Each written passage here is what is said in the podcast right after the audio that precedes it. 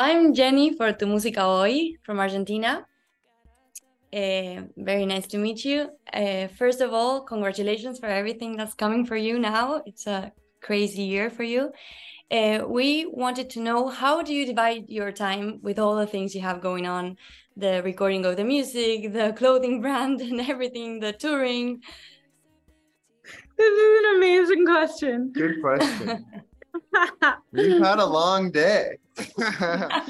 I bet.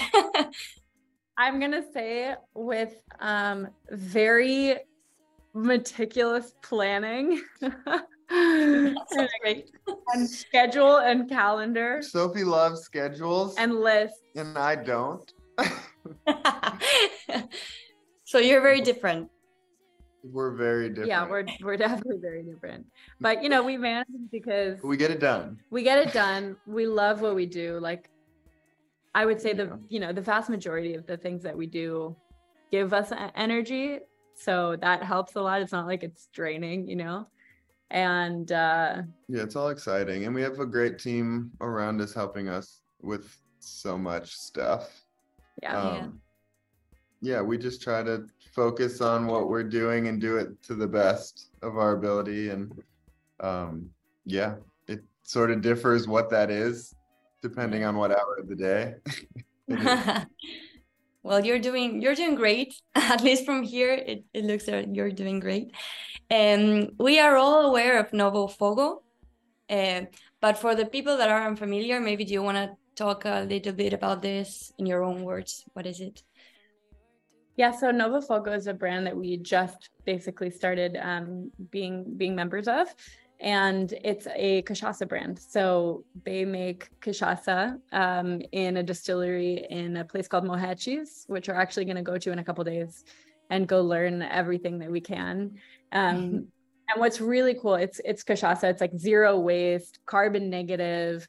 You know, they are really, really sort of like um, thoughtful and intentional and conscious about the way that they're creating the cachaça. Um, but they also have this preservation project uh, called the Unendangered Forest, and they're basically at the moment they have 44 species of trees that they've figured out how to, um, you know, help not be endangered. And so yeah they're they do so many things like uh, in addition to just you know create cachaça um, which i don't even drink but i'm just so proud and excited to be part of this company Yeah, it's I all love- great. I love I love awesome. And moving to another planet, but what the music again. Uh, how, how does how did it feel to be nominated for the Grammys? So crazy. amazing I mean, it felt it felt pretty different the two the two times. The first time we had no idea it was even a possibility. We had no idea we were in the running. Mhm. We were so shocked and we were so young and new that it seemed like the most foreign thing ever. So that was like one of the craziest just what the fuck moments. And then the second time we were more aware of it we were hoping it would happen. And I woke up early to see if it was going to happen. And when it did, we were in Miami the Mhm. second time. I remember. And we had a show, we had like a party that night, but I woke up early to see it. And then it, it- we were nominated. And we were so excited all day that by the time the show happened, I was so tired. Do you remember? I was so, so drained that show. I was it was like one of probably my worst DJ sets ever because I was just all day I was just like calling everyone, being like, "Oh my god, what?" is-" So yeah, that's that's, that's how they're different in my memory. crazy, crazy, crazy moment.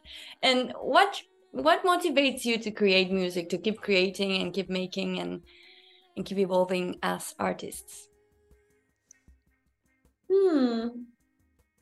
I mean, I find it to be a very sort of um, like virtuous cycle, you know, like I find making music itself as a process usually very fun.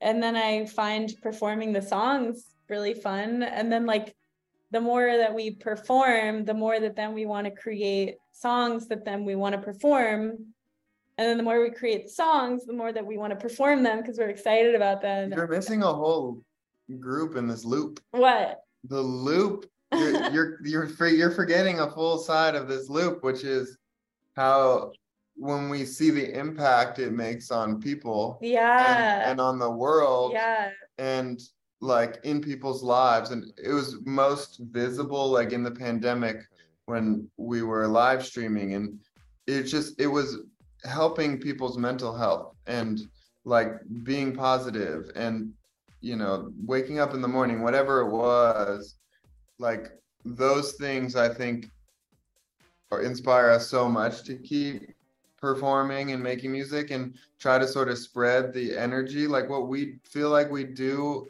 when we're touring is like we're like going and putting out energy in all these different places. And then we get so much of it. and we get it back. Yeah. but like and it's so it's such a positive like i don't know healing like energy in the room you know or in the wherever we are in the arena Yeah. whatever that like that makes me want to keep doing it because i feel like it actually is doing good in Yeah. you know around the world if we can do that on bigger and bigger scales yeah. and it, it does it, we love doing it so it's perfect and do you guys keep this in mind when you create your own music? Do you think about this, or I mean, how how's your whole dynamic when you when you create or when you uh, do your own music between you two and between like the process it, itself? How is that for you? I would say it depends on the song. Like sometimes we're making a song and we're like specifically thinking, okay, like this is the moment in the set where we want everyone to put their hands up and like it's Mhm. just a clap, you know, and like let's just have this like one phrase that everyone, no matter where they're from in the world, they'll be able to say it over and over again. And then sometimes it's like, I'm just writing about my feelings because I'm feeling it, you know, like it, it totally depends. Yeah. But sometimes, yeah, we definitely write with with that in mind and other times it's the reverse but then it still ends up being something that you know people are singing back to us which then is a crazy feeling because you're like whoa there's just one experience that i had that was actually kind of like isolating and now it's this thing that's connecting me with all these people We know that you're coming to Argentina, which we are very excited about. You have a whole like festival season coming. Uh, how do you feel about the Lollapalooza and playing festivals? so exciting We and wanted to do this Lollapalooza tour around South America. We did Sao Paulo once in like 2018 or 2019, 2000, I don't know, something like that. And uh, we were dying to do the other ones, but we didn't get them at the time. And this year, when we got when we got news that we were getting to come to you know Chile and Buenos Aires, and we were just like beyond excited. I've never been, neither of us have ever been to the country. And we want to know, everyone watching this wants to know what's next for you? What are your next plans after the whole touring and the season, the festival season, everything? That never stops. yeah yeah i mean festival season's just starting for us because we've got like all these lollapaloozas in march and then in april we have coachella we, we're playing um this very like iconic venue called red rocks. You know we're playing a bunch of headline festivals um festivals all over the us festivals all over europe like throughout you know the spring and the summer. And we're going to be releasing music throughout that time too. So we have a lot coming and we're building a brand new show actually um, that you know we're working on. And we're just constantly yeah i would say this amazing like virtuous cycle of yeah getting inspired and motivated to do more and We've been writing a lot of music lately, um, including in Brazil while we've been here. And I think we're really excited for that to come out at some point.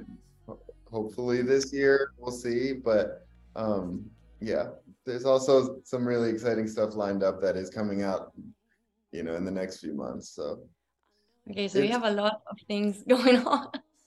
Yeah, we're definitely keeping it moving right now. yeah, I love that. Well, thank you guys so much for being here and for talking to us.